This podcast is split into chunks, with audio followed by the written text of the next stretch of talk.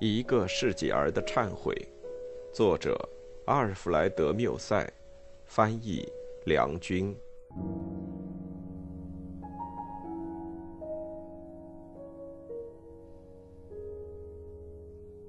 第二章，为要猜透像这么一个出乎意外的变卦的原因，我的一切努力都和我以前所提过的问题一样，始终毫无结果。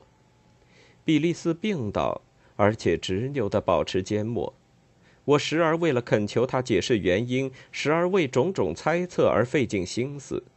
经过整天时间之后，我便出门，却不知道要上哪儿去。在走过歌剧院附近的时候，一位经纪人给了我一张戏票，我便很自然地走进剧院，好像这是我的习惯一样。我既无法注意台上的演出，也无法关心剧院里的情形。我正为着这样一种痛苦而伤心，同时又觉得非常吃惊。因此，可以说，我所过的仅是一种内心生活。外界的事物对于我的感官似乎再也不发生作用了。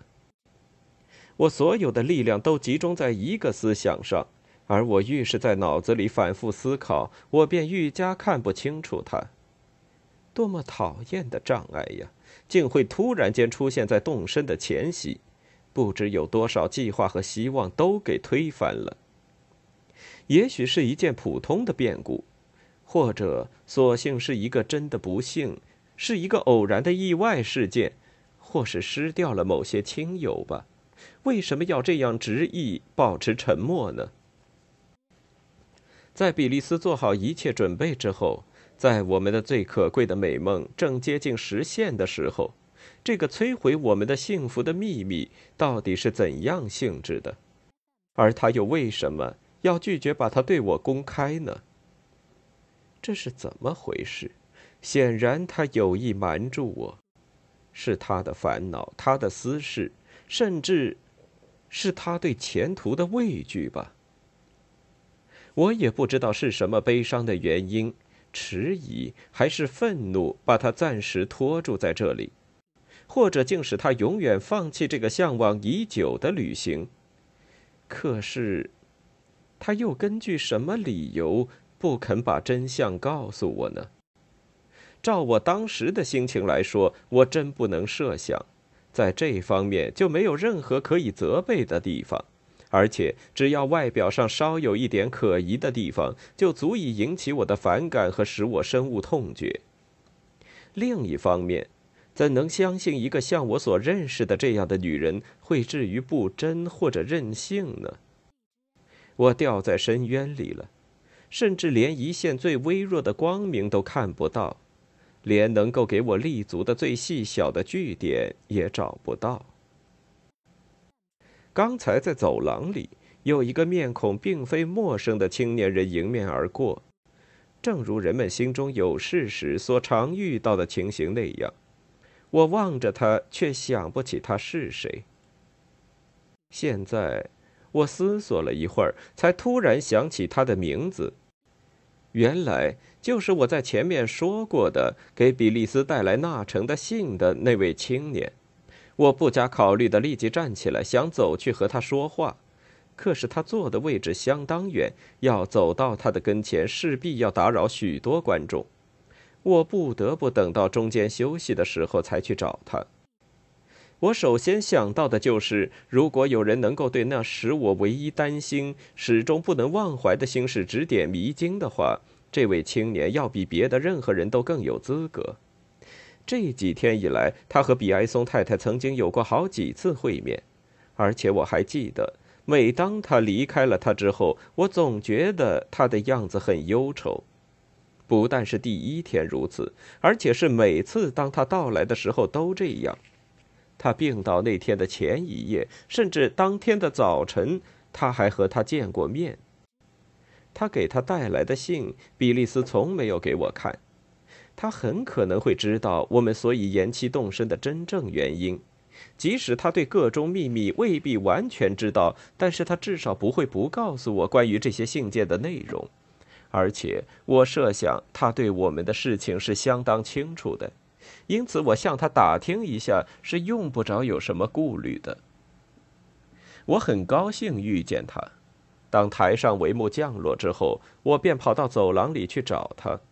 我不知道他是否看见我向他走去，可是他避开了我，走进一个包厢里去了。我决意等候他再出来，便目不转睛地望着那个包厢，在走廊踱来踱去，等了一刻钟。最后，包厢门打开了，他从里面走出来。我立即远远地同他打招呼，一面向他走去。他迟疑不决地走了几步，然后突然转过身去，走下楼梯便看不见了。我想同他碰头的意思是太明显了。如果他不是有意要避开我，那是绝不会这样溜掉的。他应该认得出我的脸。再说，即使认不出来，一个人看见另外一个人向自己迎面走来，至少也应该等一等他。当我向他走去时，走廊里只有我们两个人，因此毫无疑问，他是不愿意跟我说话的。我倒不想把这看作一种无理行为。一个天天到我住的地方来的人，而且每当我遇到他的时候，我总是向他表示欢迎，而且态度平易和谦逊，怎能设想他是有意要侮辱我呢？他只不过是为了要避免一次不愉快的碰头，才逃避开我，还有什么原因呢？这第二个哑谜几乎同第一个一样，使我心情混乱。尽管我努力要驱除这种思想，而这个青年的突然躲开，在我的脑子里不可避免的要同比利斯的坚守沉默联系在一起的。猜疑不定是一切苦恼中最难以忍受的一种，在我一生中所遇到的几次不幸，都是因为没有耐心等待的毅力的缘故。当我回到寓所的时候，我发现比利斯正在阅读从纳城来的那些致命的信。我对他说：“像我现在这样的心情是不可能长久支持下去的。我无论如何必须摆脱这样的处境。我要知道，是他突然改变主意的原因何在。如果他拒绝答复，我就要把他的沉默看作正式拒绝和我一起去旅行，甚至看作他要我永远离开他的一道命令。”他以厌恶的神情把他手中拿着的一封信递给我。他的亲戚们写信给他说，他的远行将使他永远名誉扫地，因为谁都知道他去旅行的原因。他们认为有必要预先告诉他去旅行可能会得到怎样的结果。说他公开做我的情妇和我一起生活，尽管他有自由又是寡妇，可是他对他所使用的姓氏还需要尊重。而且说，不论是他们，或者是他的任何老朋友，都会不愿和他再有来往。如果他仍然执迷不悟，最后他们用尽各种恫吓与劝告，无非想要他再回到老家去。这封信的措辞叫我非常生气。我在信里看到的无非是侮辱。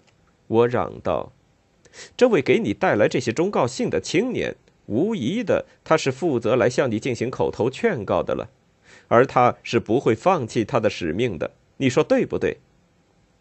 比利斯的极度悲哀使我不能不反省，并且缓和了我的愤怒。他对我说：“你喜欢怎么做就怎么做吧，并且你最后终将使我毁灭的。现在我的命运已握在你手中，而且许久以来，你已经是我命运的主宰。”现在，我的老朋友们正在尽最后的努力，要恢复我的理智，挽回我失去的名誉，把我换回到我从前所尊重的社会里。你可以随你的高兴对此进行报复，我绝不反对你。假如你一定要我照你的意思答复他们，我将会完全满足你的愿望。我回答他说：“我只希望知道你的打算。”相反，应该是我来迁就你。我可以对你发誓，在这方面我已经准备好了。请告诉我，你是要留在这里，还是要去旅行？或者你认为有必要让我一个人离开？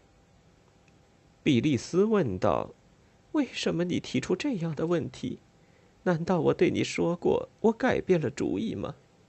我只是身体不舒服，不能就这样动身。”病好了，或者只要我能够起得身来，我们就照原定计划到日内瓦去。话说到这里，我们便彼此分手了。他说话时那种冷淡的要命的态度，我认为比痛快的拒绝更使我伤心的多。人家企图用这一类主意来断绝我们的关系，已经不是第一次了。可是直到此刻为止，尽管有过这样的信给比利斯带来一些影响，他却不久就把他们置之脑后。怎能相信这唯一的原因，今天对于他竟会产生如此巨大的力量？而在过去没有现在这么幸福的时刻，却一点儿也不发生作用呢？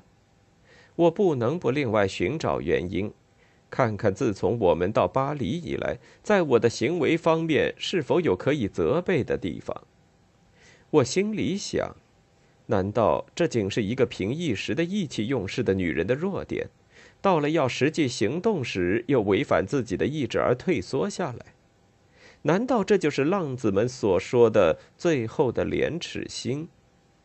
但是八天以来，从早到晚，比利斯所表现的那种快乐，那些如此甜蜜的计划，他屡次说的离开这儿，他的许诺，他的盟誓，所有这一切都那么坦率，那么真诚，没有任何勉强之处。是他自己要离开这儿，我有什么办法？不，这其中一定有些神秘。有什么办法可以知道各种秘密呢？如果现在我就去质问他，他会不会随便找一个什么理由来搪塞呢？我不能说他是撒谎，更不能强迫他做其他的答复。他对我说，他始终愿意离开这儿。可是，如果他用这样的口气来说，难道我不应该干脆拒绝吗？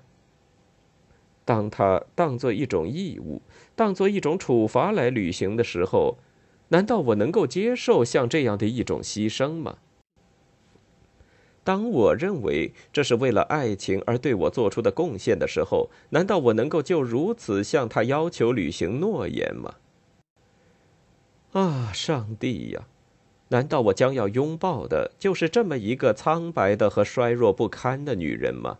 难道我要带她长期的，或许竟是一辈子远离祖国的，只不过是一个逆来顺受的牺牲者吗？他会说：“我将随你的高兴行事。”不，绝不！我绝不喜欢向耐性求援。如果他再沉默，与其再叫我看一个星期这副痛苦的面容，我宁愿一个人走开。我是多么愚蠢！说来容易，我有那样的力量吗？半个月以来，我是太幸福了，因此不敢真正向后回顾。我不但不觉得我有这种勇气，反而只是想法儿要把比利斯带走。我一夜不曾合眼，第二天早上我就下决心不顾一切去他家里找那位我在歌剧院遇见的青年。我不知道是由于愤怒，亦是好奇心驱使我去找他，也不知道到底要他怎么样。但是我想，这样至少他是不能够再避开我了。这就是我所有的希望。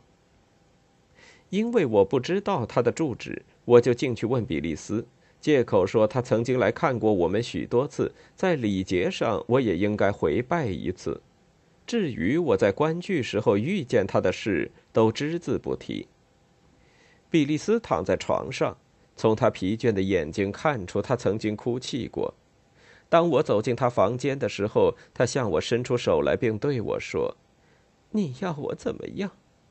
他的声调是悲凉的，可也是温柔的。我们交谈了几句友谊的话，我走出来，心情就没有那么沉重了。我要去看的那位青年名叫史密斯，住的地方并不远。在我敲他门的时候，我心中有一种说不出的忧虑。我慢慢的走上前去。好似是突然受一种出乎意料的光线的照耀一样，看见他的第一个动作，我不禁冷了半截。他躺在床上，用比利斯刚才说话那样的声调，而且他的脸孔和他的同样苍白，同样消瘦。他向我伸出手来，当他看见我的时候，甚而向我说同样的话：“你要我怎么样？”对这件事情，不管你们喜欢怎么样去想，就怎么样去想吧。在人生中，可真有一些人类的理智所不能解释的如此巧合的事情呢。我坐在那儿，对他的发问竟无法回答。我好像如梦初醒，只在心中反复对自己提出他向我提出的问题：我到底为什么要到他的家里来？我怎样对他说明我来此的目的呢？即使质问他可能对我有用处，但又怎能预料他会愿意回答我的质问？虽然他给带来了一些信，而且知道这些信是谁写的，但在比利斯把信给我看过之后，关于这一点，我不也和他一样知道的很清楚吗？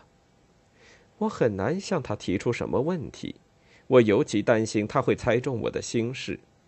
我们最初的交谈是有礼貌和无关痛痒的。我对他替比埃松太太家带来信件表示谢意。我对他说，在我们离开法国时，还要请他给我们帮点忙。说完这些话，我们就默默无语，并且对我们两人竟然面对面坐在一起感到奇怪。我向我的周围巡视，好像人们遇到难为情的事时那样。这位青年住的房间在四楼。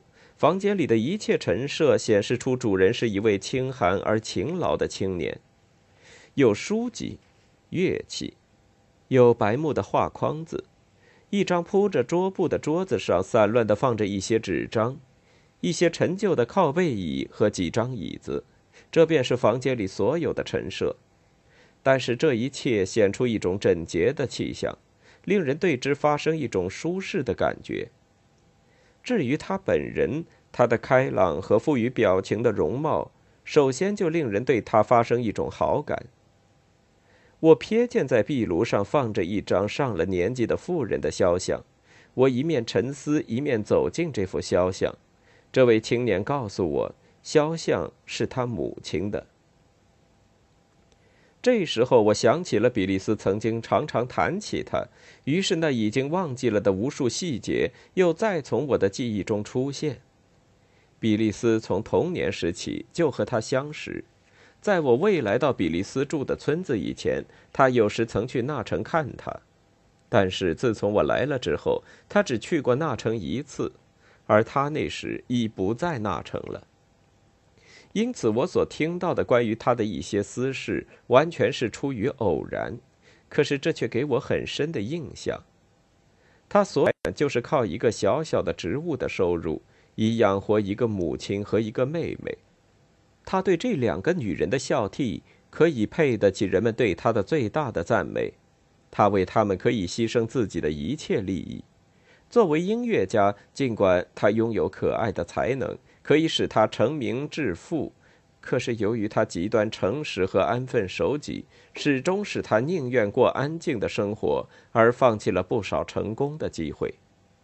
一句话，他是属于这么一种为数不多的人，他们不声不响的生活，并且知道满足于别人不去注意他们的真正价值。有人曾经向我叙述过他的某些轮廓。根据这些轮廓，足以把一个人描绘出来。他曾经十分热爱过邻居的一位美丽女子，而在经过一年多的追求后，人家才同意把这位女子许给他做妻子。他也和她一样清贫。当结婚的一切准备都已齐全，只等签订婚约的时候，他的母亲对他说：“你的妹妹呢？谁来负责把她嫁出去？”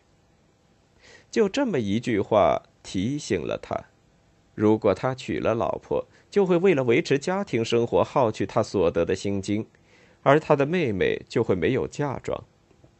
因此，他就立即停止了已经开始的一切，并且勇敢的放弃他的婚姻和他的爱情。就是在那个时候，他来到巴黎，并且找到了他的工作位置。我在乡间听到人说起这个故事，就很想认识这个故事的主人公。我觉得这种不声不响的忠诚孝悌，比之战场上的一切光荣都更令人敬佩。当我望见他母亲的肖像时，我立即回忆起他的故事，并且把视线转到他身上，发现他这么年轻，不禁感到惊异。我忍不住要问他的年龄，结果知道他和我同年。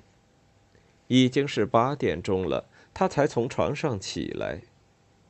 我看见他从床上下来，最初走的那几步，身体还是摇摇晃晃的。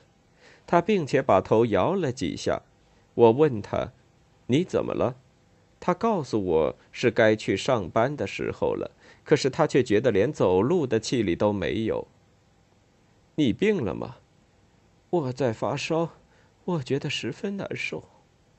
昨天晚上你还是很好的，我还看见了你。我想是在歌剧院吧。请原谅我没有认出你。我有这家戏院的入门证，我希望能够在那儿再遇见你。我越是仔细观察这位青年，这房间，这所房子，我越是没有勇气把我来访他的真正目的说出来。昨天晚上我还有这种想法，认为他可能会给比利斯带来对我不利的影响。现在我却不得不让他烟消云散。我发现他有一种爽直，同时又严肃的神情，一面阻止我轻举妄动，一面引起我的敬意。渐渐的，我的思想转了另一个方向。我留神的望着他，我似乎觉得在他那方面，他也在好奇的打量我。我们两人都是二十一岁。可是我们中间的差别多么大呀！他习惯于一种像伤了发条的钟按时报点的生活。他对于人生，除了从自己住的一间单人房到他任职的部里偏僻的办公室之间的道路上所见所闻之外，就再没有什么了。他把一切靠劳动谋生的人们都十分爱惜的一点积蓄，这能使人快乐的钱财，都寄给他的母亲。他埋怨生了一个晚上的病，因为这一病使他第二天失去了一天工作的机会。他只有一种想法，一个好意，那就是关心别人的幸福。这是从他的儿童时代起，从他能够用双手劳动的时候起就有的。而我呢，在这宝贵的、迅速的、不可挽回的时刻，这辛苦的时刻，我做了些什么呢？我是个男子汉大丈夫吗？我们两人到底是谁的人生经验多？在这儿，我花了一页篇幅来描绘种种情形。其实我们只需看一眼就可以明白。我们的眼光开始彼此接触，并且再也离不开了。他和我谈起我的旅行和我们将去游览的国家。他问我：“你们什么时候动身？”我。我还不晓得，比埃松太太病了，她躺在床上已经三天了。他不由自主的做了一个动作，重复我的话说：“已经三天了。”是的，什么事情使你这样惊讶？